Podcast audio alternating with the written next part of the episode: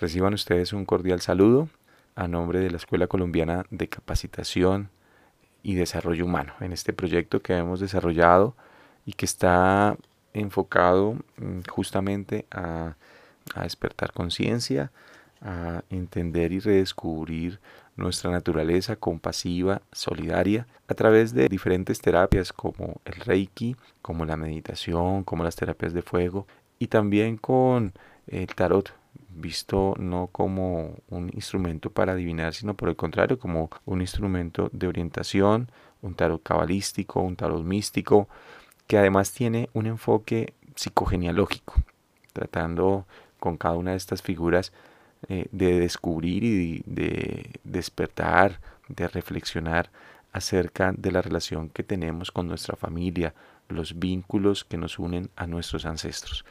Así que bienvenidos a este encuentro de todos los días viernes. Hoy vamos a reflexionar acerca de una figura, un arcano, como le denominamos a cada carta del tarot, el 7 de oros. Los invito a que lo busquen. Es un hombre que está con eh, su mirada puesta en la tierra donde aparecen unos oros. Estoy mirando en este caso el tarot de Ray. Él está un poco cabizbajo, alicaído si miramos esta figura, pues lo que podemos decir simplemente es que este hombre tal vez esperaba un poco más de esa tierra.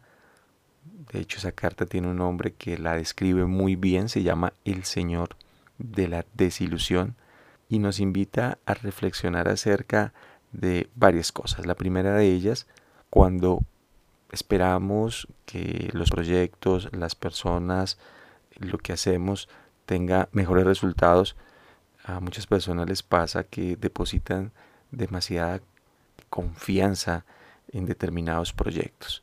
Casi que creemos que ese proyecto, esa idea, ese negocio, esa persona, pues nos va a sacar de la situación y por ahí de pronto nos olvidamos de que las cosas mágicas realmente no funcionan, que todo requiere un trabajo, por eso es un obrero, y que ese trabajo pues requiere un tiempo.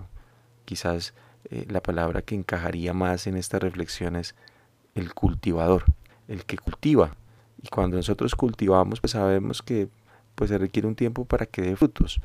Cuando una persona viene y me, me, cuenta, me dice que está trabajando acerca de no responder violentamente, no reaccionar de mal genio y que ve que simplemente no progresa y que por ahí reacciona de igual forma a pesar de que ha venido haciendo un trabajo, pues lo primero que le digo o le sugiero es que se dé un tiempo, que tenga presente que está cultivando la no violencia, que está cultivando la amabilidad, que está cultivando la compasión y que cuando lo miramos desde el cultivar pues sabemos que estamos en una terapia y que estamos recomponiendo nuestra vida. Entonces, al darnos un tiempo, nos quitamos también una carga, una carga que nos lleva a agotarnos, una carga que nos lleva a sentirnos cansados. Porque además, un segundo elemento que podríamos analizar también en esta figura es la posición que tiene el hombre, una posición que si la observamos es de cansancio. El agotamiento eh, es equivalente a la infelicidad. Cuando nos sentimos agotados, pues lo que sucede energéticamente es que hay una sobrecarga donde las ideas no fluyen, donde las situaciones que están ahí se vuelven cargas. Ese agotamiento mm, nos nubla, ese agotamiento nos limita, no nos deja ver nuestra vida en plenitud lo primero que yo sugiero cuando aparece el agotamiento es que elevemos nuestro campo de energía, trabajemos el kundalini, es decir, la energía que está en nuestro cuerpo que podemos elevar para restablecer el entusiasmo y la fuerza. Cuando está ese entusiasmo y esa fuerza, pues lo que también sobreviene es la plenitud. Y la plenitud es equivalente a la felicidad.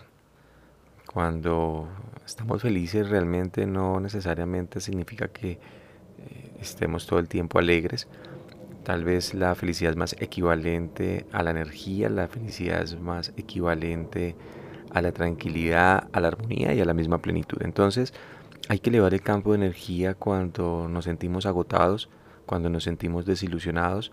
Hay que entender que todo es un proceso que estamos cultivando y que es normal también que sobrevengan esos sentimientos de desilusión.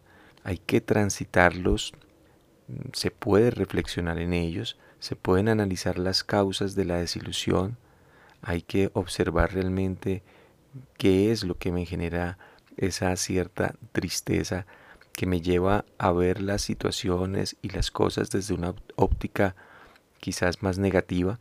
Y si por el contrario lo que podemos hacer al reflexionar, al entenderla, es observar desde una mirada compasiva, una mirada solidaria lo que está sucediendo a nuestro alrededor y darle tiempo a las situaciones, a las cosas para que den los frutos esperados.